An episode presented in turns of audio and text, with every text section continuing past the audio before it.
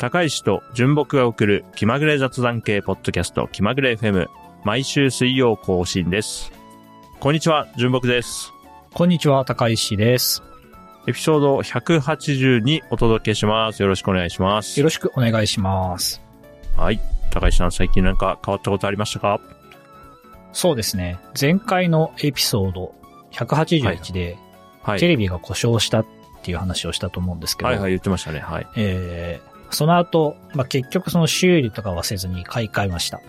おおじゃあ、新しい、えもう新しいのが来た。もう新しいのが来ましたおねう。おおじゃあ、割と早く復旧しましたね。そうですね。収録、その前回故障して、収録、ポッドキャストして、うんで、その翌日ぐらいにどうしようかなって考えて、うん。で、この機械だし買い替えるかと思って注文したら、次の日に届いて、あ、もうじゃあ、じゃあ、あんまり間空かなかったですね、テレビ。ああ、テレビなし生活も。それはそれで、なんかあるかなと思ったけど、もうすぐ戻ってきた。あんまり何もなかったですね。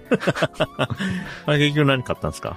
えっとね、ちょっと大きいサイズのテレビで、うんなんかレレグザっていうね、あ、東芝の東芝のやつにし。ましたね。はいはいはい、はい。いいですね。まあ今の、我々がパッと買えるようなやつだったら、どれ買ってもそんなにもう困ることはなさそうだなっていう印象です。いやー、そうですね。まあ、うん唯一気にしたのは、あの、うん HDMI 端子の数。ああ、そこだけは絶対に妥だ協しないようにっていうのでね。なるほどそこだけあの、ちゃんと見ましたね。いろいろ指しますもんね。そうなんですよ。結構うちゲーム機とかも多いので、確かに。抜き差ししたくないですそうんそうもね。。数がね、できるだけある方が何かとうん便利だろうというので、そこはね、マスト条件として選びました。ああ。でも確かにそうだな。僕も今ね、言われるまであんまり考えてなかったけど、もし端子があと1、2個あるんだったら、これ常時刺すわっていうのあったな。もうこれ戻れないやつだ。もう気になっちゃったもん。参ったなあ。気にしてなかったのに。そういうのあるよね。そうそうそう。なるほど、なるほど。確かに。そう。で、まあ画面サイズが、えっ、と、少し大きくなったので、まあ画面は迫力がうんあるっていうのと、あとね、なんかスピーカーの性能っていうんですか、はいなん。かそれもちょっと良くなったような気がしてて、好みですか？音のえっ、と出方。、お大きさっていうんですかね？その、はい出力その、何ワットみたいなのがあると思うんですけど、はいはいはいそれがね、倍ぐらいになったので、なんか音の迫力がね、増した気がします。じゃあゲームとかやってて楽しいじゃないですか。そうですね。ゲームもそうだし、あと、うんなんかまあ映像コンテンツ見てても、なんかこう、ふとした時の音がちょっと迫力あるなっていう気がして、あうんね。結構ね、なるほどないいですね。えー、間違ってあの、曲面とかにしなかったですか？大丈夫ですか？局面にはしてないです。あの、引っ越しの時にややこしいんで。そうそうそうそう。局面とか、あと、最近あの流行ってる、なんだっけ、はい有機 EL のテレビとかね。はいはいはいはい。ちょっと検討はしたんですよね。有機はい EL テレビ。うんやっぱね、あの、家電とかで見ると黒が綺麗なんですよね。黒っていかね。そううそうそう。ただまあ、引っ越しの時のリスクを考えるとね、まあ、そこまででもないかと思って、そう自分の液晶にしましたね。僕次の引っ越しの時までテレビ、まあ壊れなかったらそのまま行くけど、確かにな、こういうのってね、数年ぶりに買い替えると色々良くなってて、おいいじゃんってなりますよね。いや、そうなんですよね。ああ、いい話。いや、よかったよかった。はいテレビ戻ってきてよかったですね。大きいテレビはおすすめです。はい、ありがとうございます。じゃあ続いて僕の近況ですね。今日ね、あの、収録日の朝ですね。今日の朝6時49分ぐらいの出来事ですけどね。ほあのね、左足のふくらはぎがつってですね。う。まさか。これはと思ってね。これは熊尾パパさんにエピソード157でね、あの、教えてもらった、あの、漢方を試す時じゃんと思ってね。おあのなんかテンション上がっちゃって、足つって。多分ね、エピソード157で、その、足つった時にこれ飲むといいってやつの話して、それ以降足つってなかったんですよ。はい。うん。で、足つって、終わった、足つったと思って、なんか足引きずってね、あの、台所まで行ってね、あの、漢方飲んで、でも、その、飲む頃にはもう、足のつってる感じが引き始めてたから、その飲んだから引いたのか、あの、時間経過で引いたのかよくわかんなかったです。なるほど。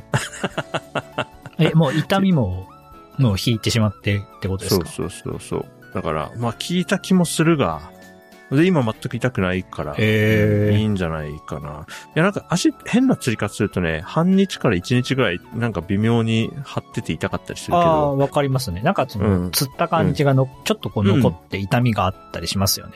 そう、で、運動やめとくかみたいなテンションになるじゃないですか。なりますでもねそれはないから、効いてるのかもし聞いてるんじ。ゃないですか？ちょっとね、わかる、よくわかんないことになっちゃった。っていう状況。はい。というわけで、あの、足つった時用の漢方薬があるっていうのはエピソード157でね、語ってるんでよかったら聞いてみてください。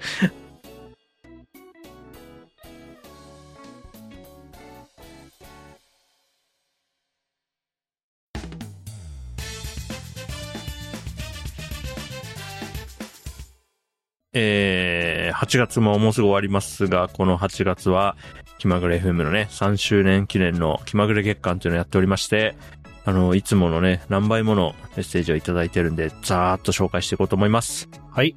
はい。まずはですね、お便りいただきました、あよはたさんです。はい。あよはたさんはメディアの現在や、えー、平日回帰ファイルというポッドキャストをやられているポッドキャスト仲間ですね。お便り内容を読み上げます。3周年おめでとうございます。あよはたです。気まぐれ FM は、実は、えー、純木さんに、私がやってるポッドキャストに出ていただいたタイミングで知り聞き始めました。3周年すごいと思います。自分もポッドキャストやっていますが、まだ1年半ぐらいなので、もっと頑張って、気まぐれ FM のやってる年数を追い越せるように努力したいと思います。さて、お二人に質問があります。この3年の中でそれぞれベストだったエピソードがあれば、教えていただきたいです。もし聞いてない回であれば、聞いてみようと思います。はい、いただきました。ありがとうございます。ありがとうございます。はい。あの、追い抜かされないように頑張ろうと思います。これはい追い抜かれたっていうことはやめて、気まぐれるのをやめてしまったっていうことになるのかな？ああ、なるほど。救、救済みたいなね。みたいなうん、確かにね。かもしれない。頑張りましょうね。抜かされる。あの、お互い頑張りましょうね。お互い頑張りましょう。そしてベストのエピソード。これはね、ちょっと高橋さんとも話したんだけど、ベストのエピソードどれかっていうのは難しいんで、なんとなくね、エピソードリストを見て、あゆはつさんが聞いてなさそうな昔のやつをね、一個ずつ選んできました。僕からはね、エピソード36、小学生の憧れの人物トップ10と、アハモというね、これをお勧めしようと思います。古いなぁ古いね2020年ですね。うん。まあ僕もあんまり何喋ったか覚えてないですけれども、多分面白いと思うのでよかったら 聞いてみてください。はい。高橋さんからどうですか？はい。えー、僕はですね、エピソード141、うちの郷土料理というエピソードですね。これなんか結構面白かった記憶に残っていて、ああ、これ覚えてるわ。うん。これはなんかあの、いろんな地域の郷土料理を、えー、国、どこ、どこだったか忘れたけど、その国がまとめていて、なんかそれをその眺めながら、あああだこうだ喋って、なんかまあ、こんな郷土料理知らないなとか、そういう話をしていただいて面白かったですね。ああ、あ、いいじゃないですか。相葉さん確かね、大阪府の出身だったと思うんですよね。確かね。なんで、大阪だとどうだろうっていうの意味でもあ。いいんじゃないかななんだろう。思うんでね。たこ焼きとはいかですかね。ああ、そうだよね。大阪なんて分かりやすいのいっぱいありそうですよね。うん。はい。というわけで、えー、あやつさんお便りありがとうございました。はい我々からのおすすめは、エピソード36と、エピソード141と、あと足の釣りに興味があった157とね、はい、よかったら聞いてみてください。はい。はい、もうちょっとお便り紹介します。えっ、と、お祝いメッセージをですね、えっ、と、x.com、あと、ディスコードの方でいただいてまして、いただいたのがですね、えっ、と、白竹さん、えー、杉江さん、長山さん、えー山本香織さん、イガイガさん、ラフ K さんと、あのー皆さん多分1年以上聞いていただいてるようなね、うん皆さんで、はい、あの、お祝いメッセージいただきました。ありがとうございます。ありがとうございます。はい、すべてね、ありがたく頂戴しております。それから、えーっとですね、ポッドキャストのエピソードに対する反応もいただいてますね。えーエピソード180かなあの、漫画の紹介文気になるよねっていう話をしたところ、えーっと、散歩 FM をやっている桜さんがですね、ノートに記事を書いてね、あの、こうなんじゃないかっていうことを言ってくれたり、あとは、えーお便りもくれたあゆはたさんがね、ご自身のポッドキャストで、まあこれについての話をしてくれたりとありました。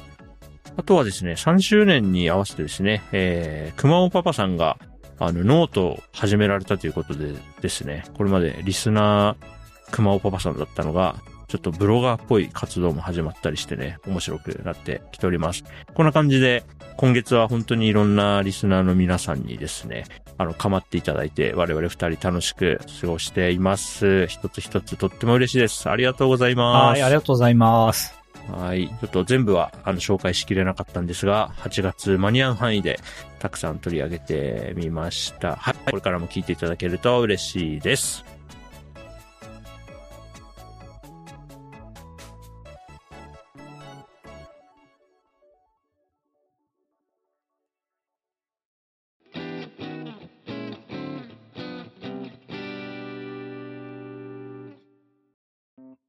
気まぐれリサーチこのコーナーではパーソナリティの二人が気になったことを気まぐれにリサーチして分かったことをリスナーの皆さんと共有していきます。よろしくお願いします。新コーナーですね。はい。えー、今回ね、私ね、あの、打ち上げ花火について少し調べてきたんで、ちおょっと皆さんとね、あ皆さんは知ってるかな？みたいな感じでやっていきたいと思います。ははは打ち上げ花火ね。ね、あの、目安としてはね、古典ラジオの1000分の1ぐらいのリサーチ量だと思ってもらえれば、あの、誤解がないかなと思いますね。リサーチというか、ちょっと一丁紙、気まぐれ一丁紙ぐらいのもんだと思っていただければ、あの、期待しすぎずに済むかなと思います。はい。あの、この夏、日本全国の花火大会が結構再開したところ多かったなと思ってて、確かに。うん、いろんな話題多分皆さん見かけたんじゃないかなと思うんですよね。うん。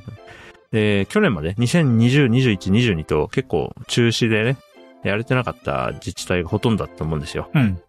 うん、そんな中でね、今年は花火大会の話題多くて、僕もですね、この8月かな、3つ自分の住んでる家の近くでやってるようなやつで、3つね、打ち上げ花火こう見て楽しむことができて、へえ。うん、ちょっとね、テンションが上がってるんですよ。高橋さんどうですか？今年なんか打ち上げ花火とか見ました？いやー、見てないですね。うんうんうんうん僕も都内にいるときはね、あんまり見に行行かないことも多かったんだけど、まあね、この辺だとね、遠くの空に普通に、あ、上がってるみたいなのもあってね、ああ、家から見えるんですか？家から見えるやつもありました。ああ、なるほど。うんそれいいですね。そうそうそう。それはね、存在知らなかったんだけど、ある日夜ご飯食べ終わって、あのー妻とね、散歩してたら、なんか、あっちの方、賑やかだね。ななんか光ってるような、うんあるいは、その、でっかいスピーカーで、あの、なんかこう MC の人が喋ってるような。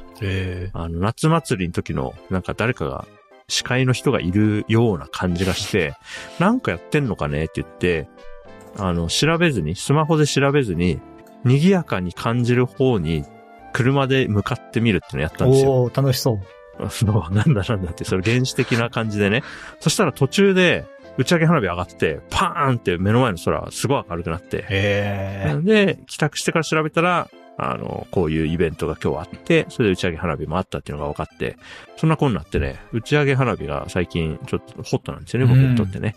はい。ただ一方で、花火について知らないことたくさんあるなと思ったんで、うんうんうん。あの、少しね、調べてきたんで、ちょっとクイズとか出していくんで、お皆さん、あの、花火とか打ち上げ花火について、私と一緒に知っていきましょう。これはいは緊張ですね。そうですね。で、皆さんにね、あの、花火に関するメタ認知のきっかけを提供したいなと 思っています。よろしくお願いします。はい。まずね、花火ね。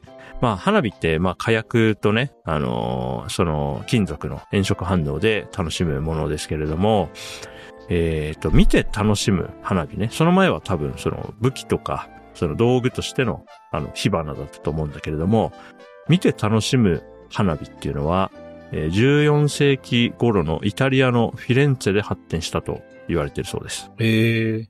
うん。その頃に多分貴族がね、なんか面白がってお金突っ込むようになったのが多分イタリアのフィレンツェだったんですよね、きっとね。ええ、なるほど。うん。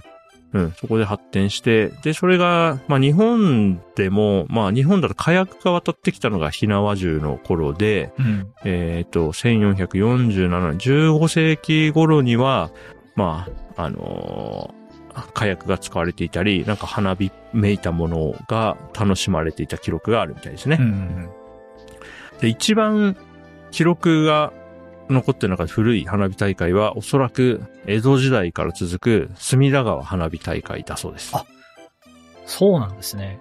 そうそうそうそう。あれがもう江戸時代からね、続いてるそうで、僕がなんか見たかか限りだと、あの、江戸時代って、あの、平和だったじゃないですか、日本の国って。うんうんうん。まあ、あの、い今と比べたら物騒なことはあると思うけれども、まあ一応天下統一されたから、ね、あの、徳川幕府が、まあ治めてた時代なので、うんまあなんだろう、乱世かへ平和かの世で言ったら平和の世なんですよね、江戸時代ってうん。ね。うんどちらかというと平和ってことですね。そうそうそう。で、それまでこう、戦で、あの、火薬をやってたような人たちが、江戸時代はその技術を、こう、エンターテインメントの方に、こう、転化させたみたいなんですよね。それで、こう、隅田川の花火大会っていうのができて、東京両国の隅田川の川開きの日になんか花火を上げてたみたいですね、江戸時代にね。川開き？うん。だから、海開きみたいなやつがあったみたいですよ。うん。泳いでよ、いいってことですか？なんですかね。川開きが何なのかは僕は今回調べる。花火の歴史を調べたから。なるほど。川の歴史編でやりましょう、それは。川開きについては。うん、で、ここで、あれですよ、有名なね、あの、玉や鍵屋。ああ。うん。よく聞これはく、やつ。そうそう、これが、まあ、江戸時代の隅田川花火大会を担当していた、あの、花火師の屋号だそうですね。うんこの玉屋と鍵屋は。それでなんか川のこっち側が玉屋が担当で、こっち側が鍵屋が担当みたいな感じで。最初はなんか掛け声うん。掛け声としてやってたのが、今はなんていうの、その、なんていうの、息、息だから言ってるみたいな感じなんじゃないですか。なんかまあ、うん花火が上がったら、その、うん叫ぶみたいなね。そうそうそうそう。だけど最初は機能、機能としてやってたみたいですよ。へえ。うん。行ったぞみたいな。今度そっちだぞみたいな感じでね。んあ、きそういうこと？次そうそうに、う打ち上げたから次そっちの番だよっていうのを伝えるための掛け声ってことですか？そこまでは 僕のリサーチだとわかんないけど、最初は別になんか、風情とかで言ってたわけじゃなくて、はいはいはい。玉屋と鍵屋が、その、き何かしらの機能で声を掛け合ってたらしいですよ。川の両側から。へえ。うん。それが今残っていて。なるほどね。はい。はい。で、ちなみに鍵屋は今も続いていて。僕が見たな時でも、まあ、僕が見た情報でも今15代目鍵屋が続いてるみたいで。へえだ。からもしかしたら最新だとね、16とかなっててもおかしくないかもしれないけど、今もね、事業が続いてるそうで。おすごいですね。うん。で、玉屋の方はね、江戸時代にね、あの、一回ね、でっかい火事やらかして、あら、なんか怒られて廃業した。かわいそうに。かわいそうだけど、だいぶ江戸の街焼けたんでしょうね。ああまあ、でかい大インシデントですね。そう、す、いや、すげえやばいやつやって、多分、ば幕府か、江戸でやったから多分幕府とかに怒られたと思うんだけど、んで、あの、廃業にもう、だから玉屋はもう途絶えちゃってるんですって。うん、でもなんか、玉屋って先に言うイメージだな。玉屋に対して鍵屋って帰ってくるイメージがあるけど、玉屋はもうちょっと、あの、結構でっかい、ね、災、あの、火災を起こしちゃ 廃業してるって知らなかったですね。調べて知りました。はい。でも、玉屋鍵屋はね、なんか有名な、知ってる人は知ってそうな情報っていう感じがうん。しますね。はい。んで、続いて、本格的な打ち上げ花火が登場したのは、明治時代になってからだそうで。で、あのーまあ、日本の僕らがこう花火大会と言われて想像するあの、打ち上げ花火ね、あの、なんていうの、球、球体っていうんですか、丸いうん形で光が光ってってやつは、まあ、明治時代頃からね、出て、うん。で、今はなお進化してるんじゃないかなと、うん、思いますね。ええまあ、はい確かに最近だとね、あの、ピカチュウの形の花火とかね、そうそうそうそうそうそう、すからね。そうそう。最初、そうなんですよ。僕も興味持ったのは、なんか年々とか、少なくとも5年ぶりぐらいに見ると、なんか見たことない花火出てくるから、これ多分今も開発が進んでんだろうなって、そういう印象を受けるんですよ。うん。あれなんか、なんていうの、時間差で色変わるとかね。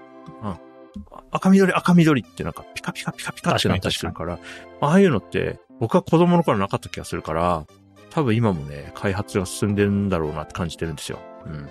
でもね、そ、それをどうやって開発してんのかなって思ったところが、まあ今回のね、リサーチのきっかおけー。になりました。はい。で、続いて打ち上げのね、えーっと、火薬、あの、玉、花火玉って呼ばれるやつですね。はい。じゃあ、あれは、えっ、と、日本の打ち上げ花火は、その、球体、だから、あの、花火玉自体が、こう、ま、丸いうん。形をしてて、多分、なんとなく想像しついてるものあるんじゃないかなと思うんですけど、そうですね。その、なんとなくその、絵は浮かびますよ。うんうんうん。で、その中にさらにちっちゃい星って呼ばれる火薬をこう練練った丸にしたものを、こう規則的にこう、なんていうの？詰め込んで、うんそれをでっかい玉にして、うん。で、それを打ち上げると。はい。で、日本はその旧、旧系、旧体のやつやるんだけれども、諸外国は結構円筒型のが主流だったらしいんですよ、ある時期まで。へえ。うん。で、円筒型のをドーンと上げて、で、それが破裂すると、あの、しだれ状っていうんですか？はいはいはい放放射状に、あの、線になってね、お降りてくるような、うん空から降り注ぐような形になるのが、あの、円筒型でできるやつで、日本の、あの、ボタンとか呼ばれる、うーん、なん、なんて言ったらいいのかね。だから、まあ、本当に夜空に大きい丸が咲くような、うん。うん。あれは球形のやつで出せる形らしいですよ。なるほど。そうそうそうそう。じゃあそう、だからあれがやれるっていうのは結構ね、あの、技術がいるというか、あの、日本が培ってきた歴史のある、あの、手法らしいですね。へえ。はい。でも、最近は、とはいえ、日本のその球体のやつだと、いろんな模様を出せたりするってことで、いろんな国がそれをね、取り入れるようになってるみたいですね、近年だと。うん。なんか海外のね、うんその新年の花火とかも、なんか丸いの上がってる気がしますね。見ますよね。そんなになんか国ごとに違いがあるってイメージはないあんですよね。まりないですね。だからもう今はあれじゃないですかね。グローバリゼーションの流れに乗って、どこの国でもいいじゃんってやつが流通してるんですかね。うん。いいと思いますね。はい。じゃあここでクイズです。おはい。えーっと、その、日本が、これね、なんかやってきた、もともとやってきた、その丸い形の花火玉。はい。これにはね、あのー一つ大きな花火、打ち上げ花火としての大きなメリットがあるんですけども、それは何でしょう？え？丸いことがめ、に対してメリットがあると。そうですね。だから、たまあ、比較対象としては円筒型があってね。ほうほうほう。円筒型だのデメリットでもあるってことですね。それはつまりね。ああ、なるほどね。うん。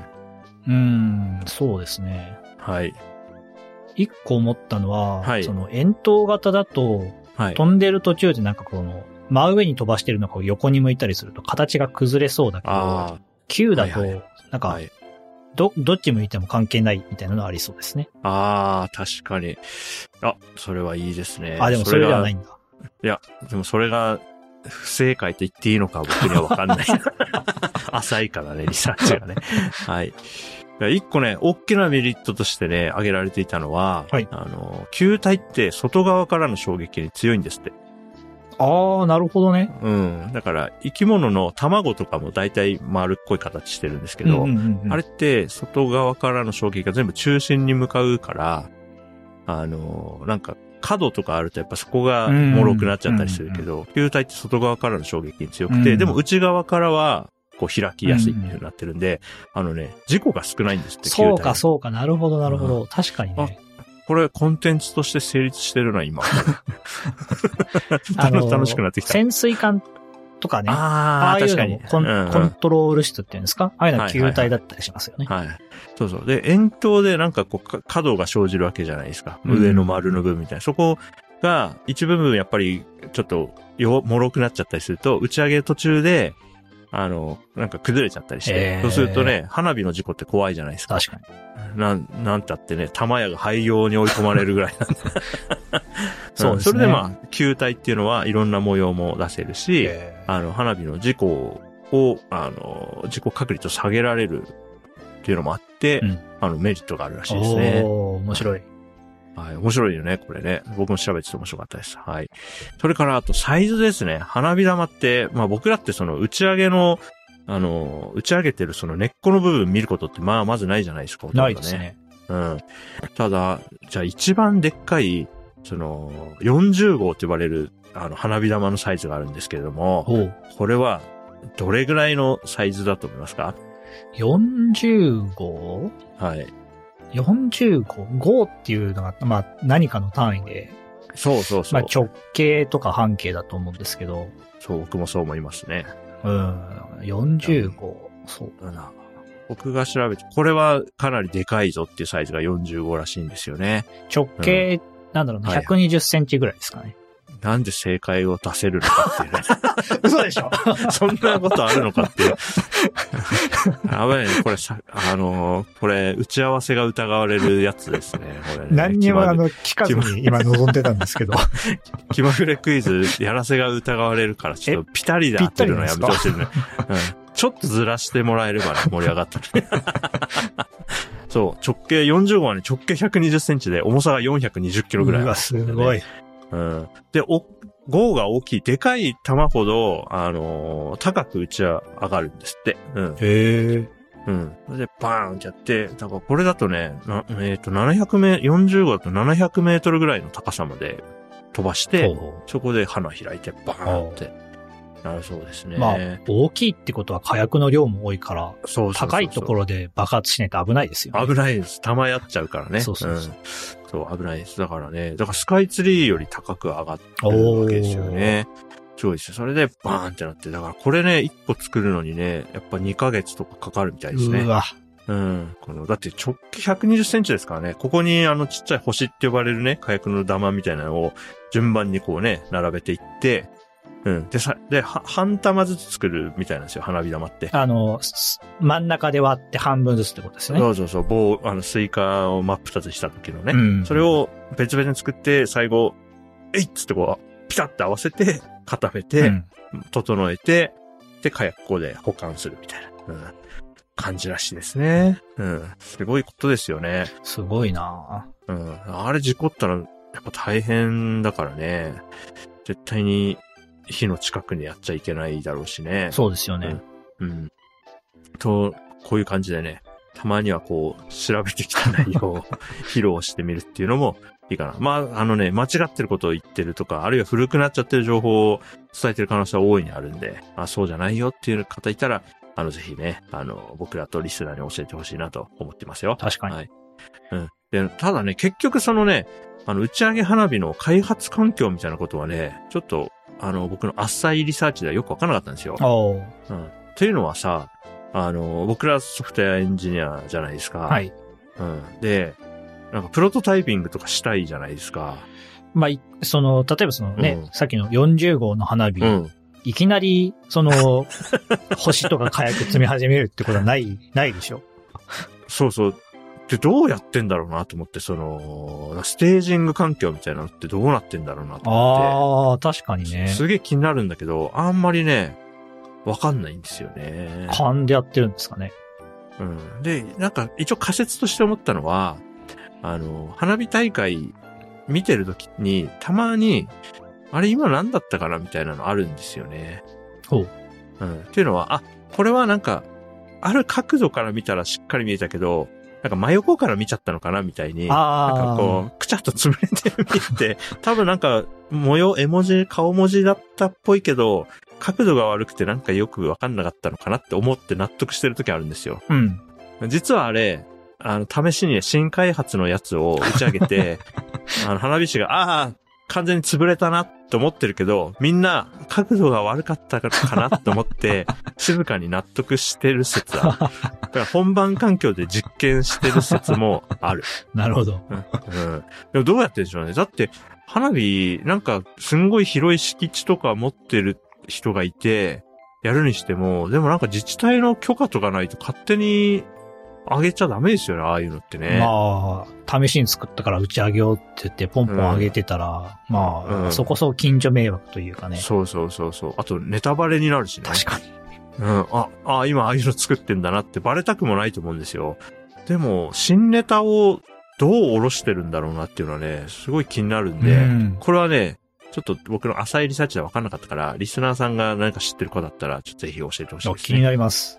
うん。というわけで、中途半端な知識を披露することで、より深い知識を得られるかっていう 実験にもなっている気まぐれリサーチのコーナーでした。